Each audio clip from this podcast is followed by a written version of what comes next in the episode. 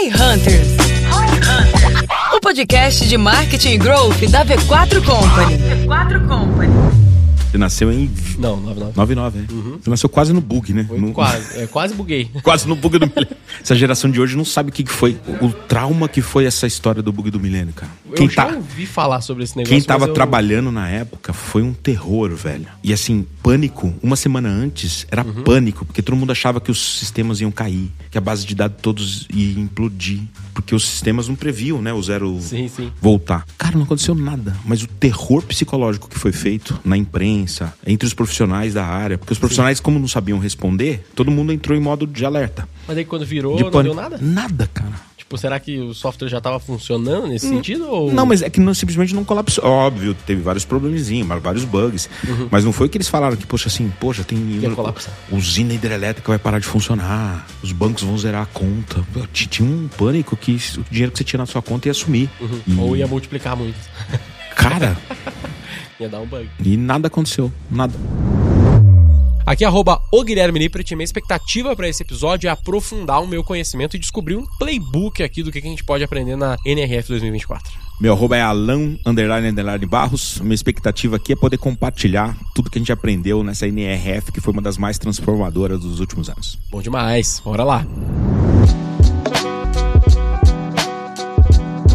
Você já está sabendo quais foram os assuntos mais discutidos na NRF de 2024? Neste Roy Hunters Podcast, teremos a presença de Alan Barros, CEO e founder no Acelera aí. Conheça com quem entende das maiores novidades do varejo brasileiro em sua participação do evento da NRF de 2024 nos Estados Unidos. Descubra quais foram as principais tendências apresentadas no maior evento de varejo do mundo, agora de janeiro. Conheça como as maiores empresas do varejo estão inovando e quais são as boas práticas que você pode começar a implementar no seu negócio. Não fique parado, esteja um passo à frente da concorrência. Ficou curioso? Ouça agora no Roy Hunters.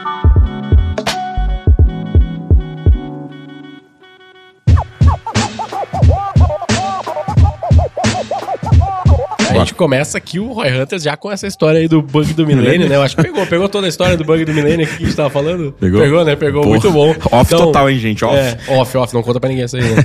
Não, bom demais. Ó, Alan, seja muito bem-vindo ao Roy Hunters. Muito obrigado aí pela presença. Super honra estar aqui com vocês. Sou admirador de tudo que a V4 faz, de tudo que a Roy Hunters faz. Tô encantado aqui com o escritório de vocês. E a gente é parceiro de grupo, né? Eh, Primos. Primos. Primos. Primos de primeiro grau, vamos falar assim. Mas além, eu considero só uma coincidência a gente estar no mesmo grupo. A gente te admira mesmo todo o trabalho que você construiu aqui, junto com o Denner. Uma honra verdadeira estar aqui com vocês. Bom demais, pô. Obrigado de novo aí. A gente recentemente, pro pessoal que tá nos ouvindo aqui, a gente recentemente gravou um podcast Fala Aí. lá, né? O do Fala Aí. Que é um bebezinho, né? Não é que nem o Roy Hunter, a gente tá começando agora. E o nosso episódio, acho que vai daqui umas duas semanas Mais pro umas duas semanas? Isso. Bom demais. A gente prometeu naquele episódio que a gente ia fazer uma coisa, que eu não vou dar spoiler aqui, mas a gente vai fazer nesse Roy Hunters no final. Então, no final tem uma coisa que vocês não esperam que nunca aconteceu Isso nessas que eu ia falar. centenas de Roy Hunters que a gente gravou. Aliás, eu nunca vi isso acontecer em nenhum podcast. Exatamente, é verdade. Pior que é verdade. Eu não vi. Será que não tem nenhum Nem- podcast sobre esse tema que tenha isso? Eu assisto vários e nunca vi. Nunca viu? Nunca Pô, vi. Como assim Ele- os caras eu vejo, nisso? Eu vejo eles montando, apresentando O processo. grandes estratégias de Uhum. coisas que já aconteceram, mas ninguém fez ao vivo. um. Hum. Deixar o pessoal curioso aí. Então vamos ver, vamos ver o que que vai dar no final. Você já vai ver que vai ter um negocinho especial.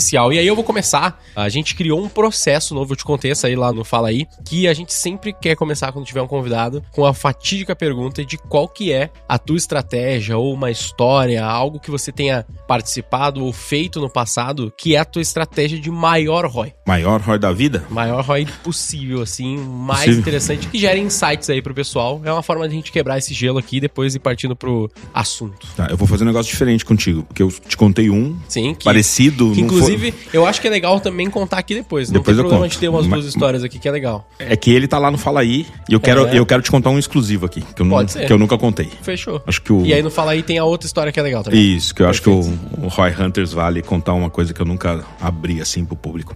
Boa. E o Roy foi bizarro. Hoje é moderno a gente tentar falar de estratégia de CAC negativo, né? De, pô, como é que Uhum. Sim. eu faço uma estratégia de comunicação que o CAC seja negativo, quer dizer, se gere receita. Sim. Em 2002, eu tava numa feira de imóveis aqui em São Paulo. tinha dois anos. Chamava, olha só, é bullying isso, hein?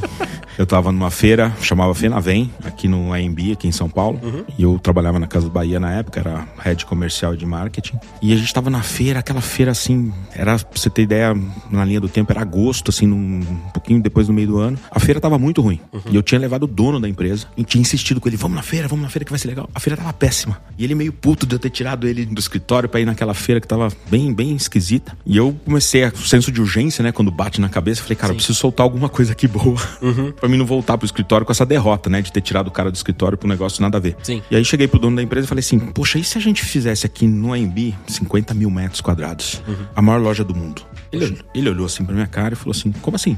E, meu, dezembro que eu me lembro aqui, e era verdade, dezembro nunca acontece nenhum evento, nenhuma feira em São Paulo. Né? O AMB não, não tem histórico Uhum. De, de ter feiras em São Paulo. E dezembro pra gente é favorável, porque o consumidor tem um duplo salário na mão, que é o 13 terceiro. Se a gente transformar essa loja uma loja pop-up, ninguém falava de loja pop-up, não existia esse conceito. Se eu fizer uma loja pop-up de um mês pro paulistano, que a gente traga entretenimento pra essa loja, e eu trago os grandes fornecedores nossos pra expor os lançamentos, porque os fornecedores sempre me pedem para espaço pra colocar lançamento e nas lojas a gente não tem. Ok. Nesse evento eu consigo. Eu monto uma maior loja do mundo. Falei isso pro dono, ele olhou assim pra mim, mas você tem coragem de fazer isso? Falei, eu tenho. Ele olhou assim. Você tem dinheiro? Era Não.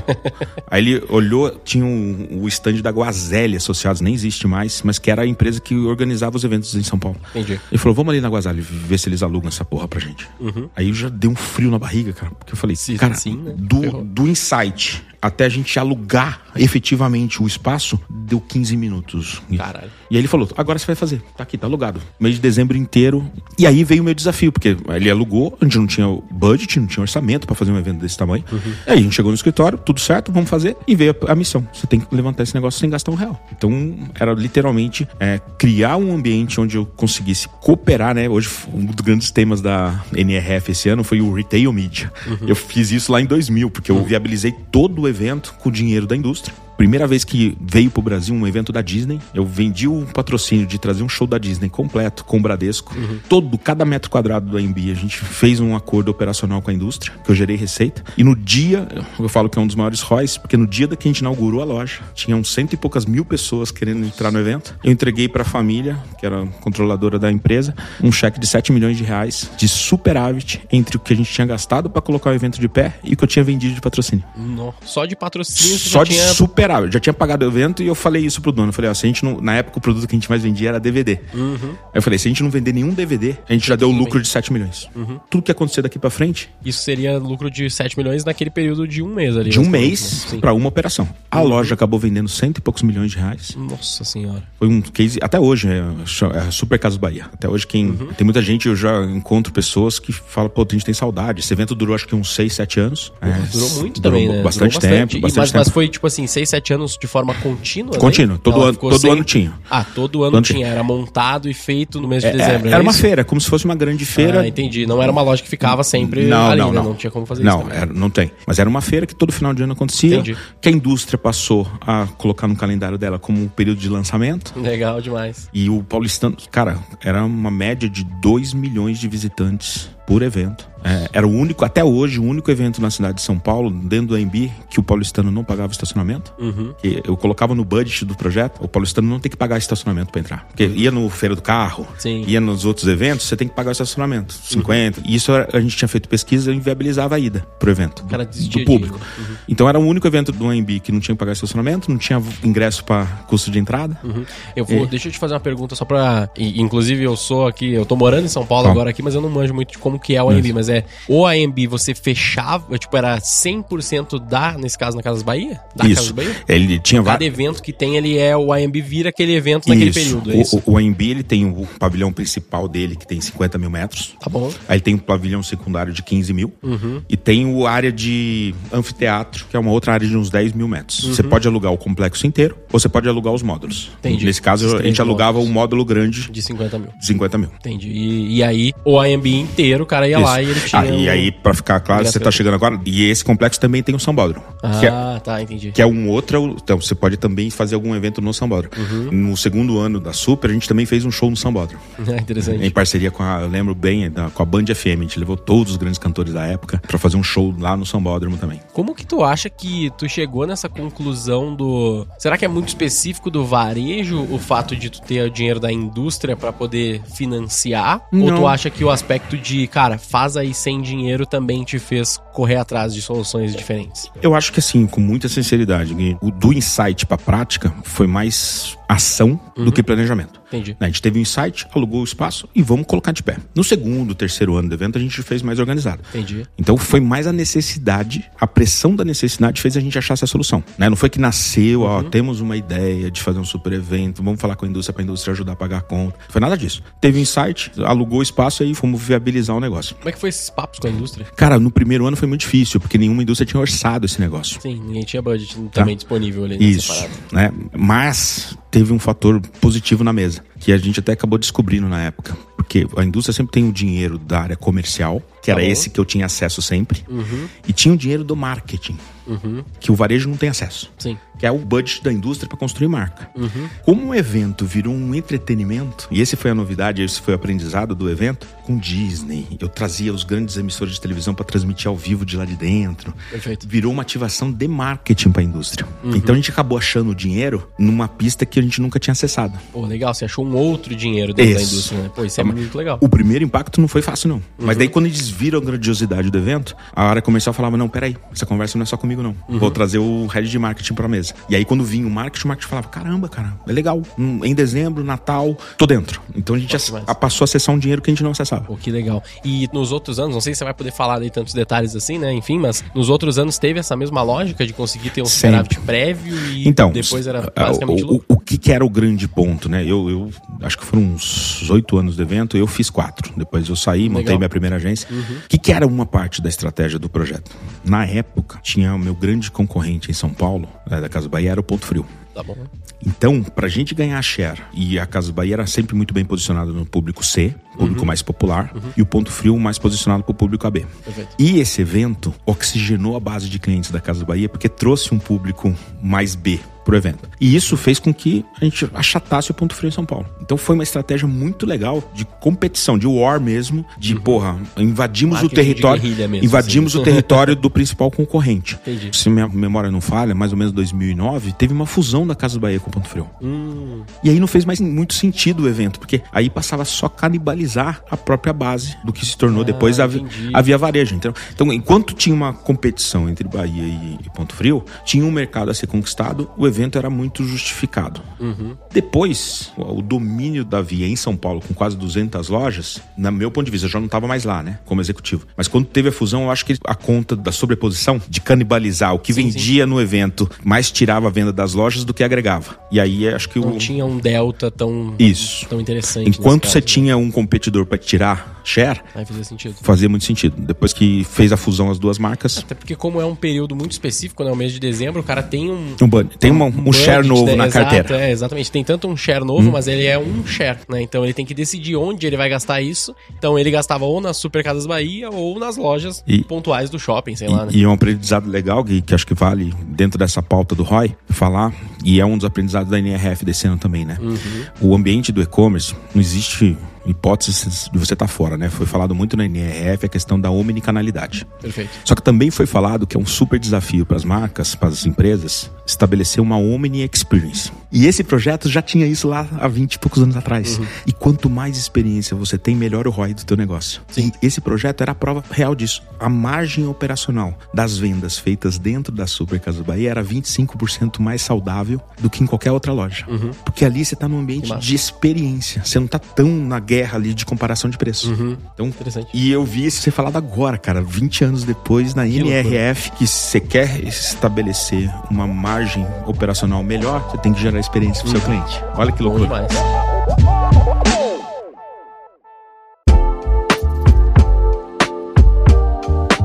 Você tá falando de NRF. Você Isso. foi lá. Eu não consegui ir nesses últimos eventos que tiveram aqui em São Paulo, que eram sobre NRF. Então eu queria aproveitar esse teu conhecimento. Tu tava lá presencialmente, né? Então Isso. tu sabe o que rolou lá melhor que ninguém. E vamos falar um pouco sobre NRF. Quais são, assim, os insights mais gerais, assim, as coisas que são interessantes da gente contar aqui pra galera. Que Perfeito. eles possam aprender sobre NRF. Vou fazer uma introdução rápida. É a minha 16 NRF que eu vou na minha carreira. Então, a NRF, para nossa audiência entender, é o evento que concentra tudo que tem de tendência, Tá de boas práticas no varejo mundial. E os, e os Estados Unidos lidera esse movimento. Então, a NRF, desde que eu vou, ela tem um bloco que fala ó, do que pode acontecer, muito tendência, Uhum. Futurologia, quase. futurologia total, o que está acontecendo de prática, que é a melhor parte da NF, que os grandes varejos estão fazendo, e um pouco do que já aconteceu. Então, é grandes CEOs falando, ó, poxa, pós-pandemia aconteceu isso. né? Então, na futurologia, dando um exemplo prático, por exemplo, a NRF de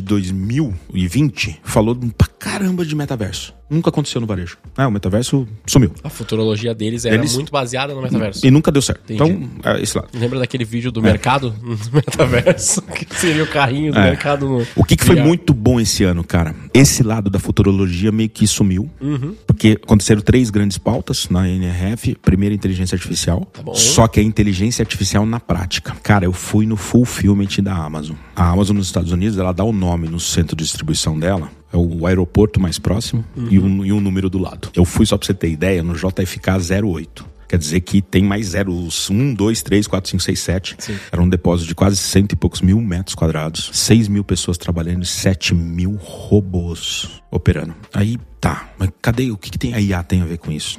Toda a gestão do teu pedido que você comprou ali, uma caneta, é feita via inteligência artificial. Então eu- a gente viu lá, teve a chance de ver o recebimento dos produtos. E aí é o nosso jeito mais, não é antigo, mas o jeito sem ter essa ferramenta da IA para suportar. Você fala assim, não, mas eu guardo todas as canetas que eu vendo naquele pallet.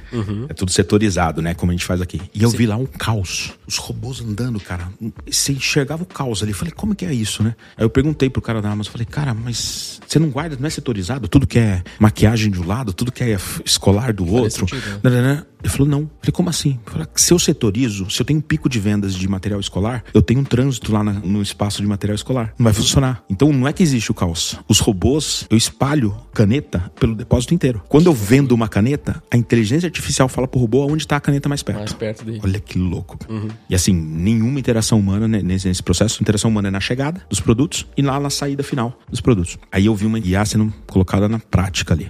É outro case ali de Amazon de IA, é a gestão de pricing. Né, que hoje é uma grande deficiência do varejo, principalmente os- e-commerce que tem milhares de SKU, às vezes milhões de SKUs. Como é que você faz a gestão de preço, de competitividade de preço para você estar competitivo, mas ao mesmo tempo não abrir mão de rentabilidade? Justo. É um dos grandes problemas dos e-commerces hoje. Sim. IA total. Ela tá fazendo busca de preços constantemente e definindo se o preço tem que subir, se o preço tem que baixar. Sim. Cara, eles estão colocando em prática a IA generativa de uma forma assim assustadora, tá? Mas a gente tá falando nesse caso aqui da parte de IA, a gente tá falando de IA generativa necessariamente, ou a gente tá falando de IA tipo um machine learning da vida? Porque tem tipos diferentes, né? Então, o machine learning é quando ele automatizava um processo. Sim. né? Talvez esse primeiro exemplo da estrutura deles lá não seria mais por esse lado? Não porque eu estressei esse assunto lá. É, né? É generativo porque ela começa a aprender e começa a gerar memória de histórico de venda. Como eles têm o AWS lá, que é surreal, né? Eles têm tudo armazenado. Eles fizeram a IA aprender com o passado. Então ele começa a fazer a movimentação desse estoque baseado no preditivo de como ele vai vender, cara.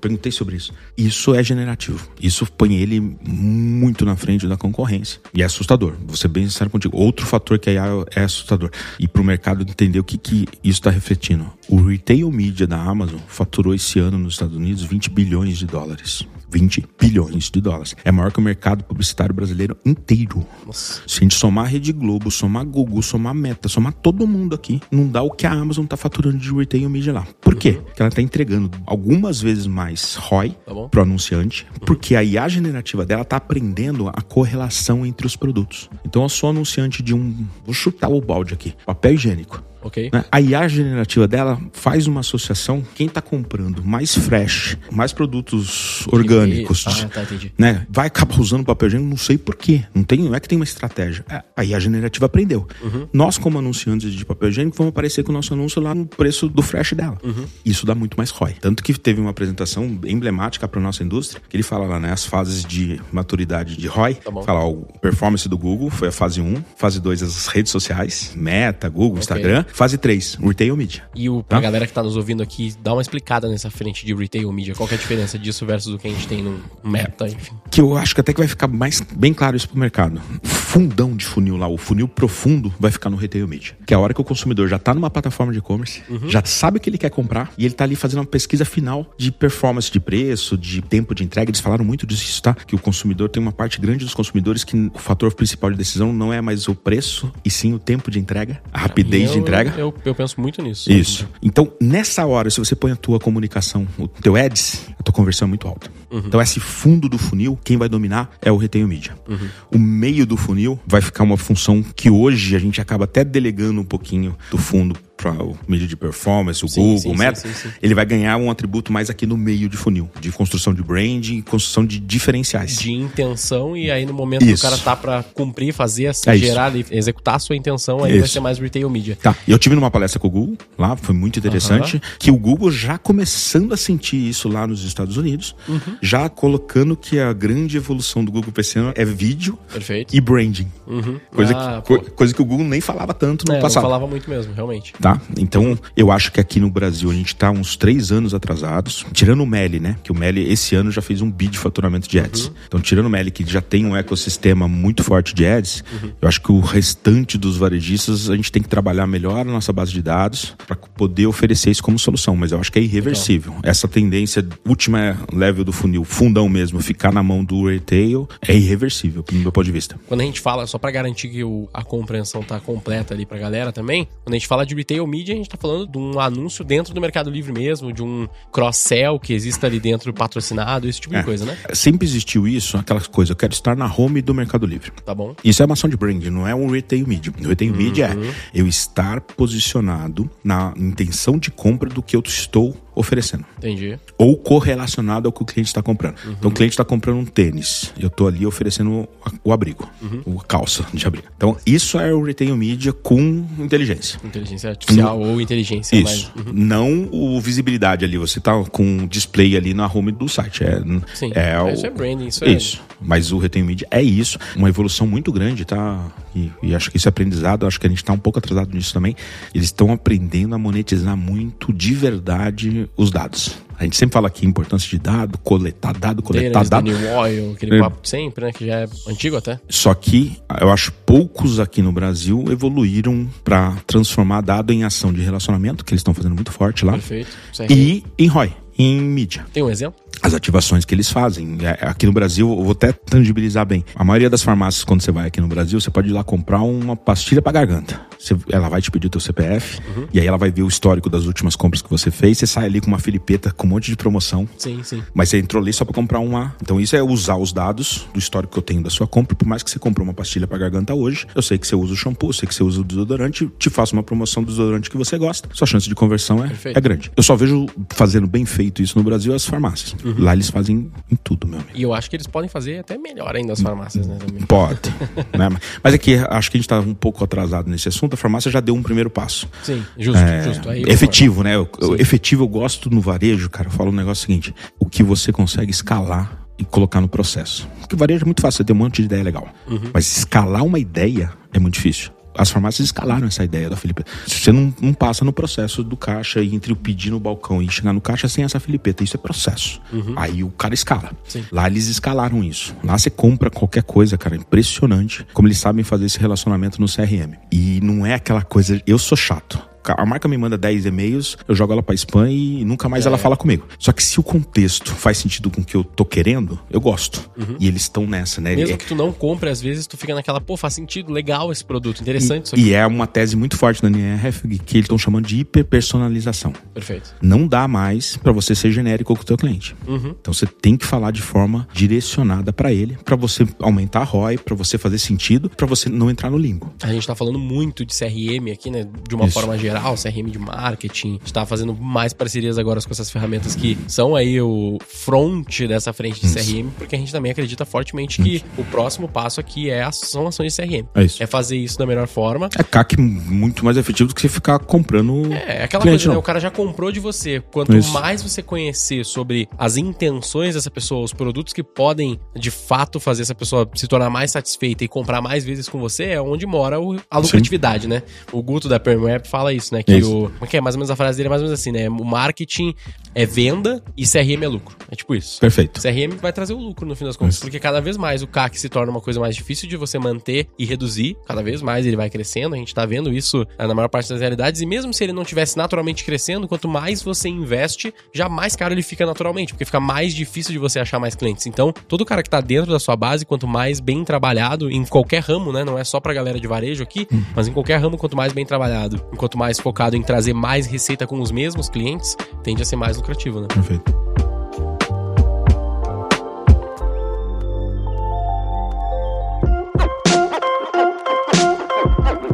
É legal você ter falado isso que eu puxo um próximo tópico que eu acho que pra galera vai ser muito interessante.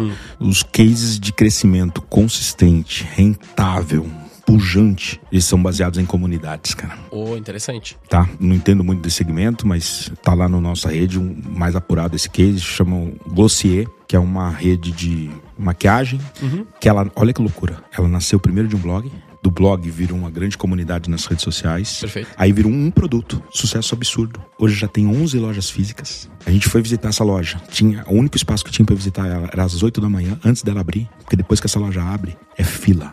Todos os dias. Qual que é a grande estratégia de comunicação? Tudo nasce na comunidade. Então, Isso pra mim ficou um exemplo, assim, bizarro. Vou citar a Amazon aqui de novo, porque também me impactou uma leitura tá? E o que eu faço uma deferência que é uma leitura minha, tá? Não é voz deles, mas uma leitura muito boa que eu fiz ali, pra mim tá um segredinho ali da Amazon. Meu ponto de vista hoje, ela usa produto pra relacionamento. O foco dela não é ganhar dinheiro na venda do produto. Ela, o- olha que loucura, quando ela fica ali te impulsionando, às vezes produtos sem margem, mas pra manter você ativo com ela, no fundo ela tá querendo vender a assinatura do Prime dela, que é dinheiro líquido, não tem produto no meio da história. Ela tem mais de 100 milhões de americanos que pagam lá a assinatura do Prime, Isso só América do Norte? só América do Norte. Que loucura. Então, Cara, que loucura é ter, tipo, 30% da população assina. É isso. tipo isso. Então, cara, mas aí eu comecei a perceber, porque tem produtos que você consulta, não faz sentido, cara. Por que, que esse cara tem essa operação pra talvez ganhar próximo de zero? É que ela já evoluiu que o produto é uma ação de relacionamento. Porque se eu vendo assinatura pra você hoje, você passar um ano sem usar, você vai fazer o ano que vem?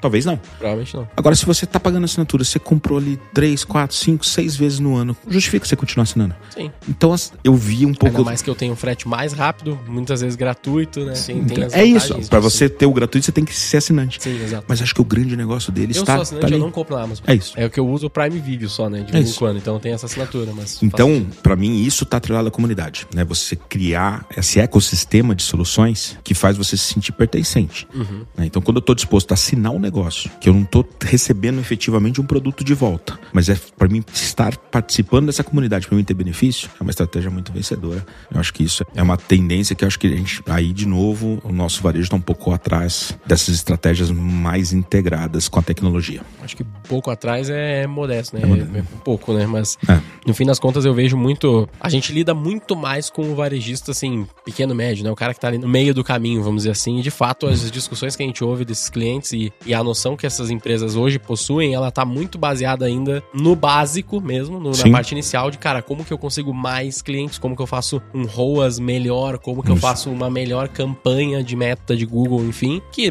provavelmente na realidade deles sim faz sentido, mas que quanto antes eles começarem a dar atenção pra esse aspecto de CRM, relacionamento real com o cliente, entendimento do cliente, isso é um bagulho que eu dou muito valor hoje em dia. Eu vejo que quanto mais a gente tem um bom entendimento sobre o que o cliente quer, sobre o porquê que ele compra da gente, isso é uma pergunta que às vezes eu faço pras pessoas e a galera não para pra pensar assim, não para pra responder, que é por que que o cara comprou de você? Isso. É uma resposta que vai te gerar muito insight. Pô, esse cara comprou de mim por quê? Porque só porque era barato? Hum. Só porque você fez uma boa campanha? Isso não, não explica tudo. Isso. Né? Não explica o- a real profundidade que essa resposta pode ter pra te gerar insights, pra que você faça um bom relacionamento e você consiga, no futuro, por entender melhor esse cliente, continuar vendendo pra ele mais vezes, né? Tu turbina a tua pergunta. E por que, que ele compraria de novo? Exatamente. Aí a pergunta fica mais difícil de resposta. Sim, muito mais difícil. E que eu acho que a gente gente tá pra trás, que é a questão do que eu falo, que é um sentimento que eu tenho. Eu tenho isso um pouco, tá?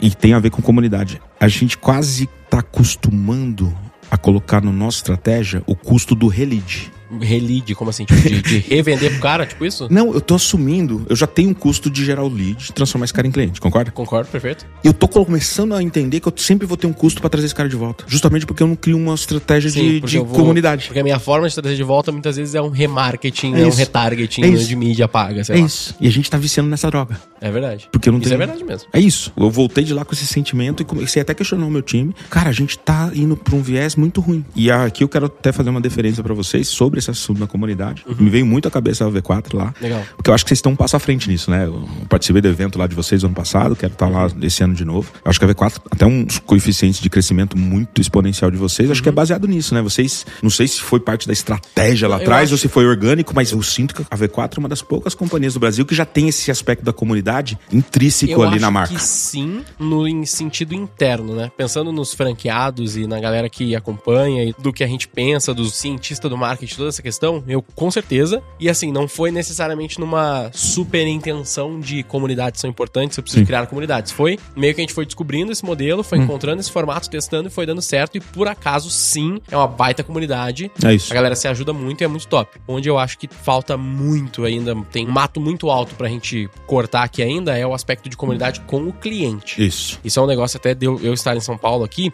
eu tô começando a pensar e já estruturar algumas formas pra esse ano da gente estar ainda mais próximo do cliente. Não é nem o meu trabalho, vamos dizer assim, mas eu já vi que, pô, a gente tem esse escritório hoje, você veio aqui conhecer o É escritório, né, espetacular, 900 e gente. poucos metros e tal. Pô, a gente tem uma oportunidade muito grande de ter isso aqui lotado de cliente, porra, todo mês facilmente. A gente já tem uma ação que é o Advisory Meeting X, que é uma tipo um evento ali, a gente vai fazer mais ou menos dois por mês, a gente tá mais ou menos nesse rate Nesse aí de- ritmo. de- nesse ritmo, exatamente. Ele é um evento que a gente traz 50 clientes e tenta criar, de certo modo, esse senso de comunidade entre eles. Eles. Funciona, funciona, é legal, mas eu acho que dá pra ser, pô, isso aí é o. É o Chegar é lá na ponta, né? do iceberg, sabe? Tipo assim, só comecei com o Advisory Meeting X, porque não tem tanto um after, né? Tipo assim, o que, que vem depois do Advisory Meeting X? Legal, você se comunicou com algumas pessoas, se conectou e talvez, quem sabe, gerou algum networking novo pra você, pro cliente. Legal, mas não tem um pós, sabe? Não tem, sei lá, um, um grupo, não tem uma, um próximo passo. Ah, depois do Advisory Meeting X, a gente vai ter o poker da V4, sei lá, alguma coisa assim, Isso. sabe? Então é uma coisa que eu vejo que a gente tem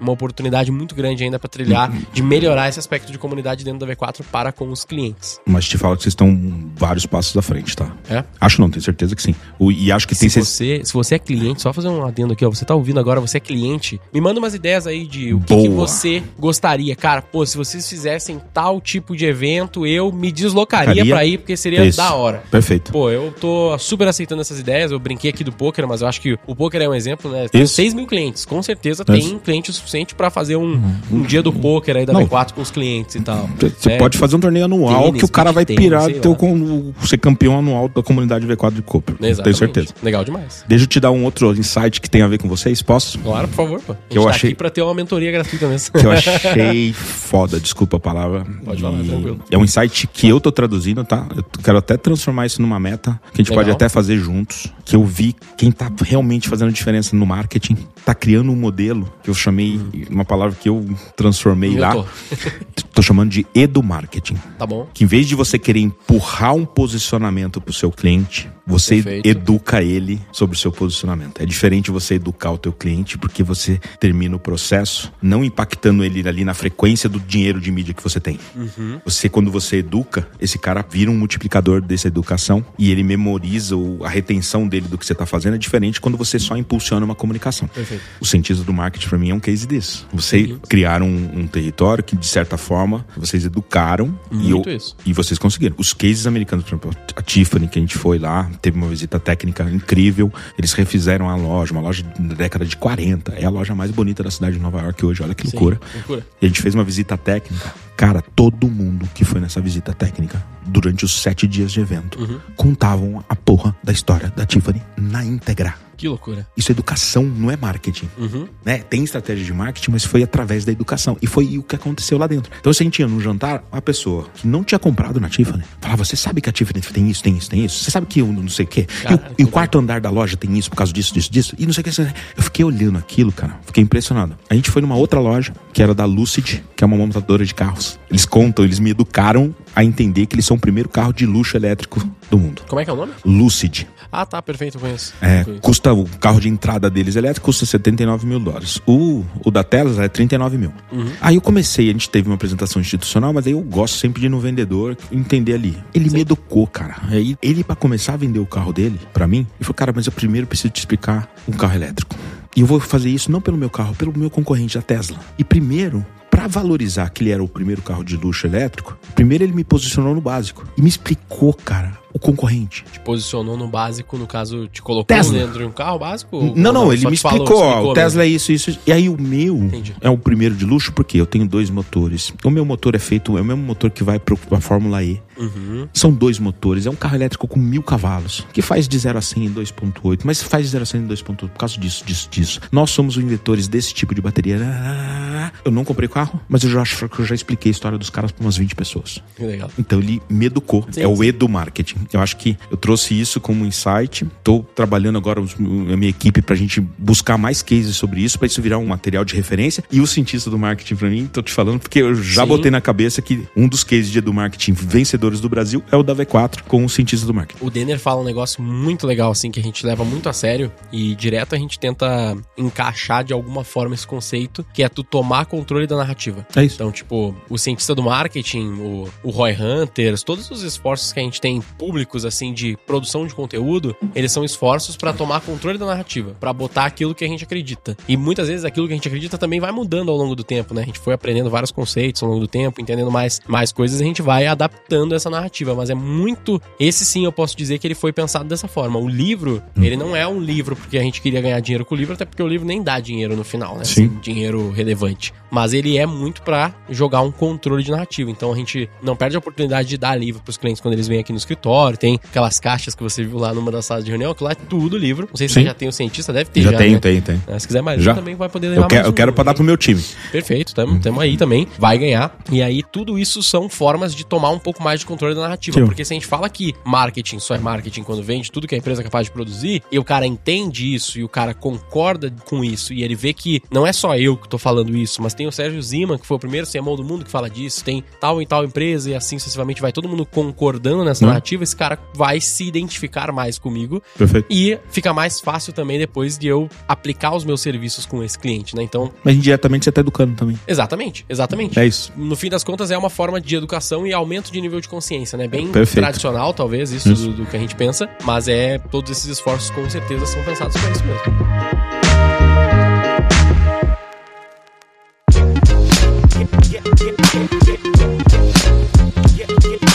Que mais que a gente teve Tem mais de- dois de insights insight? poderosos. E um aqui não é merchan, não. Eu recomendo mesmo que ou através do perfil lá do Bora Vender, Uhum. que eu fiz junto com o Alfredo Soares. É um podcast que a gente fez com o Mariano, dono da Betex. Perfeito. Impressionante o que o Mariano falou. Ele tá realmente, assim, dois passos à frente do mercado inteiro. E ele trouxe um, pra quem tem e-commerce aqui, ele trouxe um insight, eu vou dar um segundo. O do Mariano falou muita coisa boa, vale a pena mesmo assistir esse conteúdo. E o que me marcou demais, ele tá chamando de concierge commerce. Perfeito. É o próximo nível do live commerce, que é sobre o seguinte: tempo tá escasso das pessoas. Se você furar o pneu do teu carro hoje, você fizer uma pesquisa no Google, vai vir 20 e poucas mil opções de pneu para você comprar na internet. E que cacete que eu compro? Qual que é realmente a melhor decisão? É só o preço? Preço de um cara que tem uma reputação ruim? Qual que é o equilíbrio dessa decisão? E vai abrir um espaço para quem tá no varejo hoje, através de interação humana, isso eu achei muito legal. De uma postura de você ter um concierge que não é, ele não tá querendo te empurrar um produto, ele tá querendo te encontrar a melhor solução na Te internet. ajudar a comprar. Isso. É uma Perfeito. postura diferente do vendedor que só quer Tem te. uma história disso. Então, assim, e ele, cara, fundador da Vetex, tá no epicentro da tecnologia. Sim. Fala que isso é um- uma abordagem muito relevante pro futuro, não dá pra desprezar essa informação. E aí eu comecei a pensar quantos varejistas no Brasil, pode ser de qualquer negócio que você tem, isso pode ser material de construção, pode ser moda, pode ser qualquer coisa, que você já não tem o custo. Isso que eu achei muito interessante que ele falou. Você já tem o custo da pessoa que deve estar ociosa uma parte do dia. Por que você não transforma essa ociosidade nesse concierge? Aí conecta o WhatsApp, conecta. Quer dizer, eu achei ali uma oportunidade, cara, bizarra de qualquer negócio, não importa o tamanho do negócio, de ele virar um diferencial ali. Então eu registrei esse case. Não sei É se uma você quer comentar isso. É uma forma de agregar valor no e-commerce também, né? Porque a gente tá Muito. muito acostumado a só botar o produto lá, oferta, desconto, frete e tudo mais. Ele fala um negócio que é muito legal. O e-commerce de hoje, na verdade, é o mesmo varejo físico de sempre, é uma prateleira. Sim, pô, legal, é, faz sentido. Ele é uma prateleira virtual mesmo, é isso aí. É, é o que o varejo físico tem, que é só jogou uma prateleira ali. E o varejo físico já tá aprendendo a colocar uma experiência nesse ambiente da prateleira que gere valor. Sim. Como que o e-commerce faz essa experiência? É, hoje em dia não faz, né, basicamente. O concierge tem- pode ser um tem- caminho. É, tu tem uns, talvez o exemplo mais antigo disso, eu gosto de trazer o exemplo da, na verdade não é da Kabum, mas eu sei que a Kabum traz isso pro e-commerce dela, que é quando tu entra num produto, bem simples, nada a ver com concierge e-commerce, é o baby step ali de como ajudar o cara a comprar, né, que São os reviews invés, ali, os, tem os, os reviews, vídeos. mas mais do que isso, ele, ela faz quase que uma landing page por produto, né? Isso, não, isso Não- eu concordo. Isso eu acho top, porque muitas vezes tu vai ver nos e-commerces tradicionais, tu vai ter ali uma descrição, Isso. características, especificações, tudo escrito por extenso e pouca coisa escrita ali que, tipo assim, às vezes você não conhece muito bem o produto, você não sabe, pô, será que eu tomo essa ação, eu compro isso aqui ou não, né? O a Kabum, mesmo que ela pegue da indústria muitas vezes pronta, né? Ela traz lá a landing page inteira ali pra você entender, sacar todo o produto. O live commerce, ele é um exemplo de concierge commerce também, né? Porque Sim. na prática, o- apesar de que o live commerce não é individualizado, Exato. né? Eu não Isso. faço uma live pra você, eu tô fazendo um monte de gente mostrando aquele produto, benefícios e tal. Ele é um quase um concierge commerce, né? Live commerce, pra mim, ele, ele é a melhor das duas experiências. Ele é a praticidade do digital Perfeito. com a consultoria do físico. Do físico, do vendedor ali, do né? vendedor. Então É, ele, mas ele não, comprei num live ele não é individualizado ainda. Eu me assustei com alguns números, tá? Lá na, lá foi apresentado que 30% do do e-commerce da China já é via live. Que loucura. 30. Segmento, consigo imaginar. alguns segmentos moda, moda, olha, presta atenção nesse número. 60% do e-commerce chinês de moda já é via live. É, Então, o moda faz muito sentido na minha cabeça, né? Porque a moda é muito. É, é, entra muito fácil nesse aspecto de, cara, gostei daquela peça, vou comprar. Gostei dessa peça, vou comprar. Eu sei que a Shein faz Muito. faz muito isso, né? Muito. Ela tem, como ela tem um mix muito gigantesco, toda hora ela tá tentando te mostrar coisa pra tu ver se tu te engaja com aquilo ali e compra, por ser também muito barato, né? Em relação Isso. a outros produtos. Facilita esse tipo de venda no, no live commerce. Eu acho só que o live commerce, vê se eu tô errado nisso, né? Eu acho que o live commerce ele funciona mais pro varejo mesmo, mais tradicional, ah, onde ele tem um ticket médio não tão alto. É o contrário, errado? tá é o contrário? Vixe, que loucura, eu tô muito errado. o, o live commerce pesado tá acontecendo no valor. Quanto maior o valor agregado do produto, mais o live commerce é relevante. Que loucura eu não saber dessa. Que aí o cara vai te explicar. Existe um mercado explodindo nos Estados Unidos dos que eles estão chamando de second hand. Então você imagina que você comprou um- uma mochila, Tá bom? você pagou lá uma grana nessa mochila, você enjoou dela. Aí você vai, é, eles estão chamando lá de C2C. Então tem o P2C que a gente Quase um co- peer-to-peer, conhece. né? É, é, tipo é, isso, né? mais de se- segunda mão. Tipo brechó? Não, explodiu isso, tá? Só que tá ganhando uma nova conotação, porque o brechózão tradicional é um pouco pejorativo. Cara, tem uma loja que chama Real to Real. Você vende produtos lá de 20 mil dólares. Que loucura. De segunda mão. E o cara faz uma live, meu irmão, com girar cinco câmeras. Porque ele tem que, pra vender um produto de segunda mão de 20 mil dólares, eu preciso investir legal, nisso. Que legal. Então, também funciona pro produto de primeiro preço, Claro. mas eu vejo É que eu tinha uma percepção de que seria mais. o, é o chinês. impulso, sabe? O, o chinês tem muito isso, tá? É? O que tá dando certo no ocidente, por enquanto, são as lives de produtos de valor agregado mais alto. Pô, faz sentido. Mas faz Tá. sentido, né? Tem, tem uma explicação, né? Pra tu- Bem interessante. Eu ia falar do concierge commerce que, cara, a gente tenta isso. Como a gente não tem controle, né? Tipo, a gente faz uma prestação de serviço pros clientes, a gente ainda não conseguiu emplacar com muita força os times de vendas em e-commerce.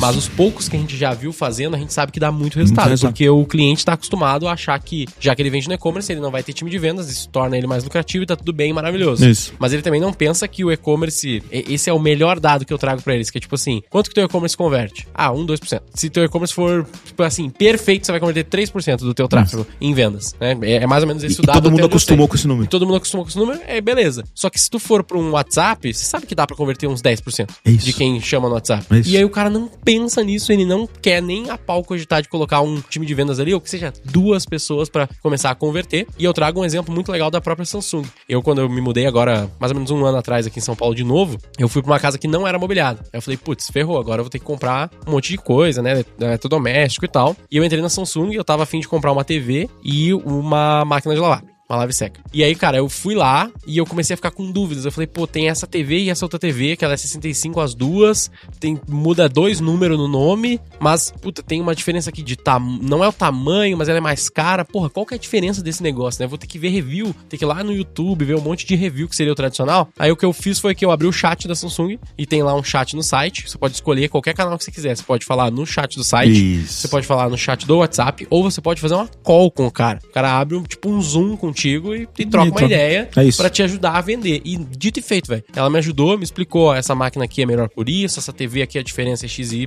Na prática muda só tal coisa, é o líquido da tela, não sei o que, que vai ser diferente. E eu te recomendo comprar esses dois juntos, porque vai ser a melhor combinação pro teu uso. Uso. E tá aqui um desconto de tantos por cento pra você fazer essa compra agora e fechar comigo. Converteu. Porra, eu comprei, óbvio que eu comprei. Gastei Então. 10 mil reais naquela porra, nessa É venda isso aí. Entendeu? Tipo, maravilhoso. Eu vejo que a galera não, não pensa fazer isso. Teve um- Zero intenção de fazer isso hoje em dia. Se eu não me engano, foi a WGSN, que é um grupo de pesquisa europeu gigantesco, que deu uma informação importante sobre isso que você está falando. Duas informações, tá? Para quem Legal. opera e-commerce. O mercado maduro deles lá, 65. Vou voltar um pouquinho, que é assustador, tá? Tem 4 bilhões de pessoas que já tiveram interação de compra via e-commerce. 4 bilhões bilhões. no mundo. Que loucura. Tá? O mercado mais maduro disparado é o americano. Tem 75% dos americanos que já quebraram a barreira de experimentar a primeira compra. Já compraram, né? Já compraram.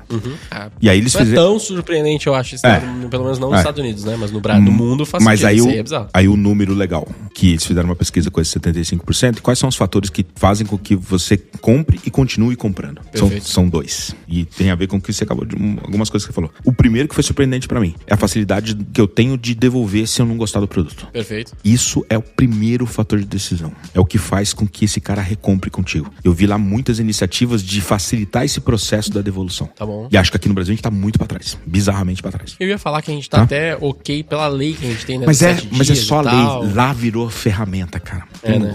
O case da Nordstrom, por exemplo, que nem é tão novo, tá? Desde 2021 eles fazem isso. Comprei uma camiseta na Nordstrom, não gostei, eu, por qualquer motivo. Eu, eu ponho ela de volta no envelope, eu passo em qualquer loja física e só jogo na caixa. Eu, não tenho, eu não tenho que ficar numa fila, nada. nada. Já vem o crédito minha conta. Acabou. Pô, isso é legal mesmo, realmente. Faz sentido. A Adidas tem um case lá nos Estados Unidos. Gostei do produto, tô na dúvida. Ela manda te entregar na sua casa sem você comprar. Se você for um cliente da comunidade. Que do caralho. Você experimenta, gostei, aí eu pago. Se eu não gostei, só pede pra devolver. Sim. É, já tem tanta logística, né, que tu já tem que fazer, então. Então, assim, a gente tá muito pra trás nesse, nesse primeiro quesito de decisão. Olha esse. Porra, e isso faz muito sentido porque, principalmente pro cara que é cliente, né? Sim. Porque tu já pagou o CAC, agora É isso. mais barato do que ficar tentando forçar ele a comprar de novo é, tu pagar um frete ali de ida e volta que você já tem Você vê, uns você vê como vai de- voltando na estratégia? Pô, é legal demais, É cara. comunidade, é não aceitar o relead. Porque quando você faz isso, pô, o cara já paguei o, o custo desse cara. Vou ficar comprando de novo esse, esse cliente? Sim.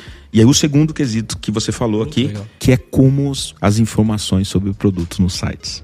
É o segundo fator de decisão. Quando eu entro no site... eu- Uhum. qualidade da informação, Da diz? informação. É o Perfeito. segundo fator de, de escolha de onde o consumidor que está comprando nos e-commerce tem. E ele reclama muito, fala que 50, mais de 50%, não lembro o número certinho, não gosta da quantidade de informação que recebe, porque acha superficial, acha muito igual, não me encanta, não tem experiência. Não, tem zero. Então, eu, eu então aqui tenho... acho que ficam dois recados, É. né, pra nossa audiência. Pô, Perfeito. e não é tão difícil faz- tomar atitude sobre esses Não. dois pontos. Não. Eu, inclusive, eu vejo que eh, tinha até uma, uma ferramenta aqui no. Na verdade, não é, ela, ela não é brasileira, eu acho, mas era uma ferramenta que eu tava vendo, só não vou lembrar o nome. Que o que ela faz, eles criaram dentro dos e-commerces um formato quase como se fosse stories dos produtos. Então, tipo, tu vai lá, grava os stories, ah, esse aqui é o iPhone e tal, não sei o que, assim que funciona. Essa aqui é a capinha e tal, funciona assim, mostrando, botando a capinha, tirando e tal, mostrando que ela não quebra, que cai, que protege, lá lá lá. E é um formato meio stories pra dentro do e-commerce. Então é uma ferramenta que você meio que instala no e-commerce e você consegue ir colocando esses vídeos ali de forma mais facilitada. tá. Porque de fato, né, o óbvio dessa capinha aqui seria ter um monte de foto dela de cada lado. Nada. E é isso que eu tenho. É entendeu? O que, que é o material, que é fibra de vidro, não sei o que e tal. Mas eu não sei, não sei como é que é. Como é que. Qual que é o, o feel disso aqui, né? Parece com o quê? Ninguém explica esse tipo de coisa, né? É isso.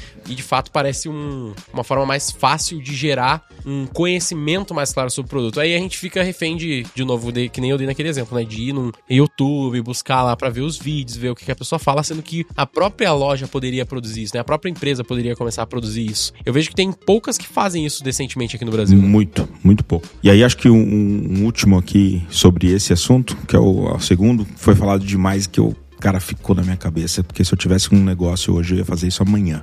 Instant Commerce. Instant commerce. Instant Ah, Commerce. perfeito. que é, cara, eu posso não conseguir fazer isso com todo o meu mix, com todo o meu negócio, em toda a minha cidade. Mas o que, que eu consigo colocar dentro do meu universo que eu coloque como atributo o tempo muito rápido de eu colocar na tua mão? Isso foi falado Horas. demais. Que horas? Minutos. Top.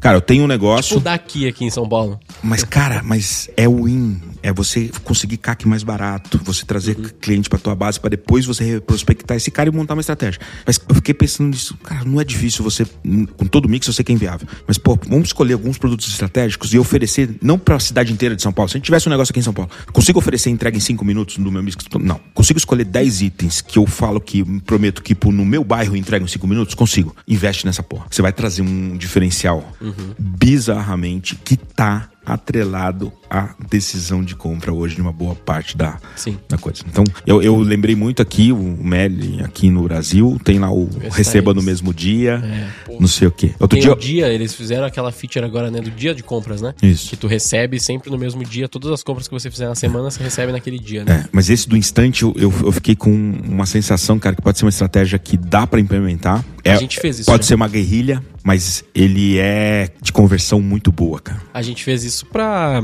Se eu não me engano, ele era mais relacionado até a serviços na região que o, o cara conseguia atender. Então, tipo, ah, pra conserto de tela de telefone, tela de iPhone, tela de qualquer celular, 15 minutos a gente tá na tua casa. Pra pegar o telefone e a gente te entrega até o fim do dia do mesmo dia. Então eu pego ele o mais rápido Mas- possível e te entrego o mais rápido possível. Eu lembro que a gente fez isso também faz bastante tempo até. A gente fez isso pra uma loja de celular. Então eles tinham lá tantos celulares pra vender, como acessórios e tal. E aí, numa determinada região, a gente prometia uma hora de entrega. Que já é melhor do que, né, um, dois, três dias, um Sim, Sedex da é, vida e tal. E isso bombava muito nos criativos. Porque o cara via, pô, uma hora de entrega, top, eu quero. E eu acho que desmonta também aquela necessidade que, pô, pra mim fazer uma ação de, de impacto grande tem que ter preço, tem que abrir mão de margem. Você pode ter muito impacto com uma ação dessa sem necessariamente você abrir mão de margem.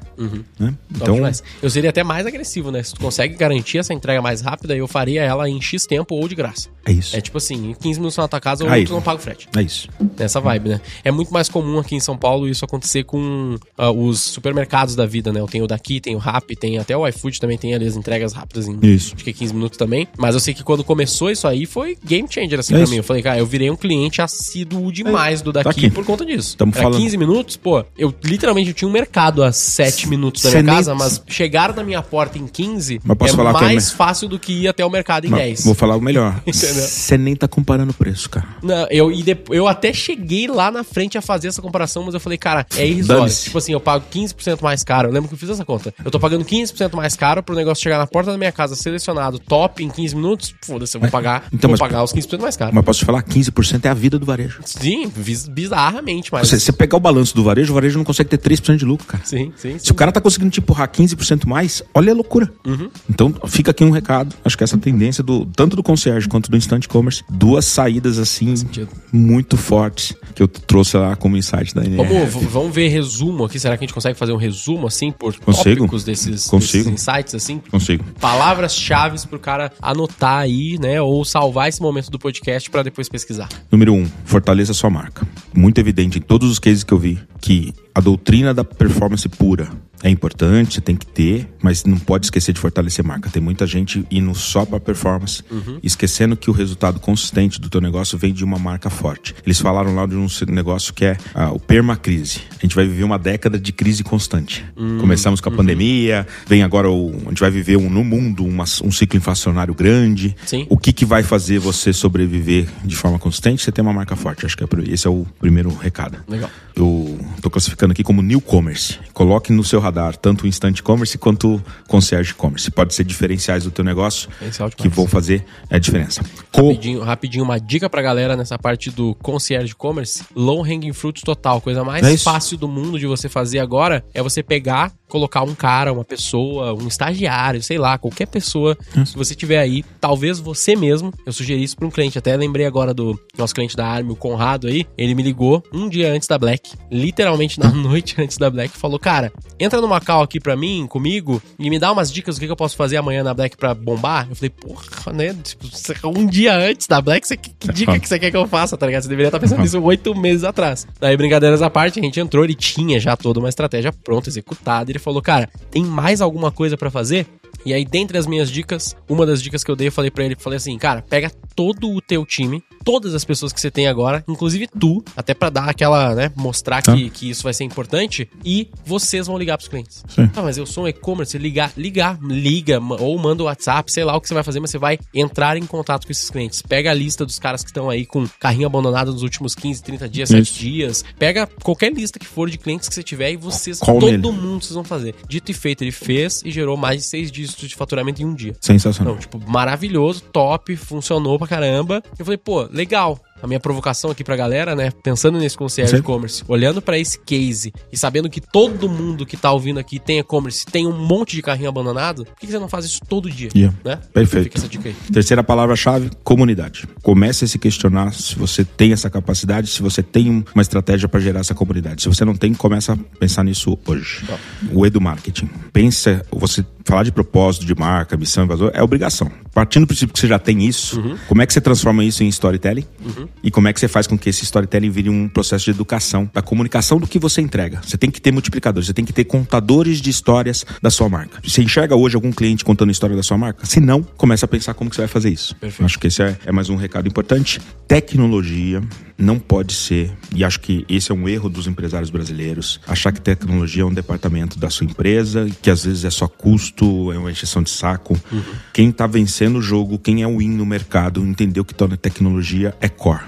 Coloque tecnologia de alguma forma como estratégia do teu negócio. Ah, mas como assim? Eu sou um varejo pequenininho. Pense em como que a tecnologia vai fazer você ser diferente do seu cliente, tá? E hoje a democratização, a Web 3, se você não tem noção, quando você coloca isso como radar, eu tenho isso no Acelera aí, né? Tem muita tecnologia que eu uso no Acelera aí que é de graça pra mim. Eu tô plugando uma API que já existe, que tá disponível no mercado. Eu só coloquei como drive que o meu core no Acelera aí é ser tecnologia. Não é vender campanha. Sim. É tecnologia. Depois que você faz isso como radar, e eu vi que lá fora os grandes cases estão fazendo isso de uma forma muito eficiente. E acho que é o mais importante de tudo, entenda como transformar a informação do seu cliente em monetização. A palavra monetização. A gente tem uma infinidade de informação. Você tem o mais difícil hoje que é relacionamento e a gente fica muito no básico. Eu não transformo esse relacionamento em monetização. Então é a última palavra que eu deixo aqui como colinha. Top demais. Fica aí esse, essa aula do Alan pra vocês. E Isso. eu corroboraria aqui esse último tópico com talvez uma visão de, cara, conheça o seu cliente. Perfeito. Né? Tem que conhecer profundamente seu cliente. É incontáveis as vezes que eu já conversei com tanto com clientes como com a galera que opera eventualmente ali os projetos e os caras nunca pararam pra conversar com o seu cliente, né, ou com o cliente do cliente.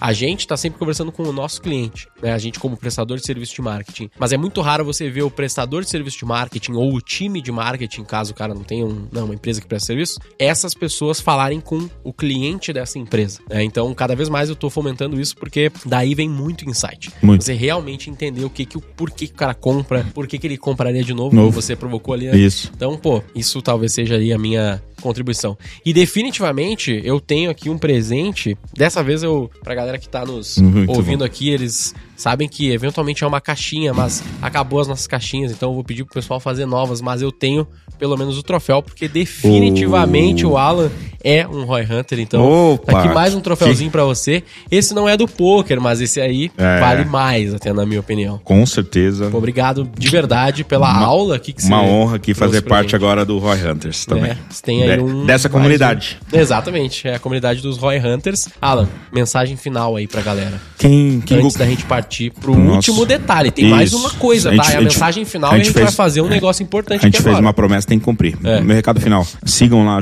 o Acelera aí, que é a nossa principal iniciativa de tecnologia. Quem gostou desse papo sobre NRF, entrar no nosso perfil, entrar no nosso YouTube, vai ver um conteúdo que a gente fez um pouco mais profundo, duração ali de três horas, mas que a gente falou sobre todos esses tópicos aqui de uma maneira mais. com mais exemplos, tá? Aqui a gente foi no cerne da estratégia e lá você vai ter a chance, se você gostou de algum tópico desse, entra lá no nosso YouTube e olha o que a gente fez sobre o ANRF. Tá muito legal. É só pesquisar ali, acelera aí NRF 2024. Bom demais.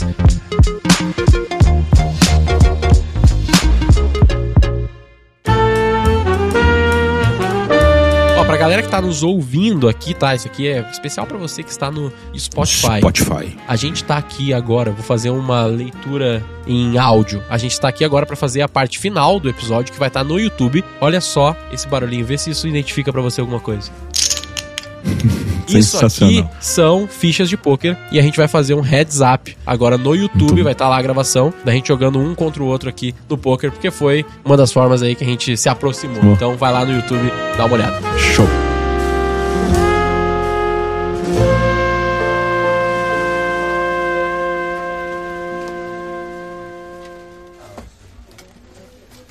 Bora agora fazer o título. Esse aqui eu acho que é fácil, né?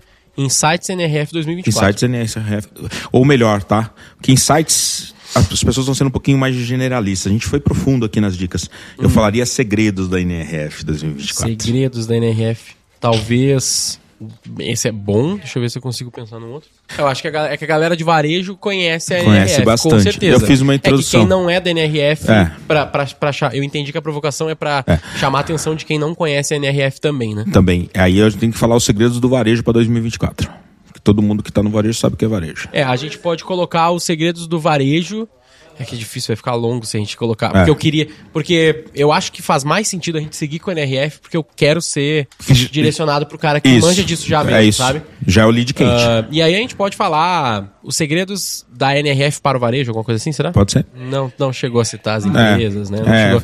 não, eu iria para eu iria para ou os segredos da NRF 2024, Ou NRF Ou- na prática, que pouca gente tá falando.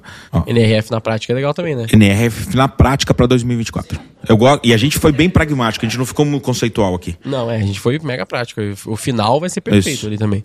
Fechou, tá, fechou. Siga o Roy Hunters no youtube.com barra Roy Hunters e no Instagram pelo arroba Roy Hunter Oficial e faça parte do nosso grupo do Telegram com conteúdos exclusivos.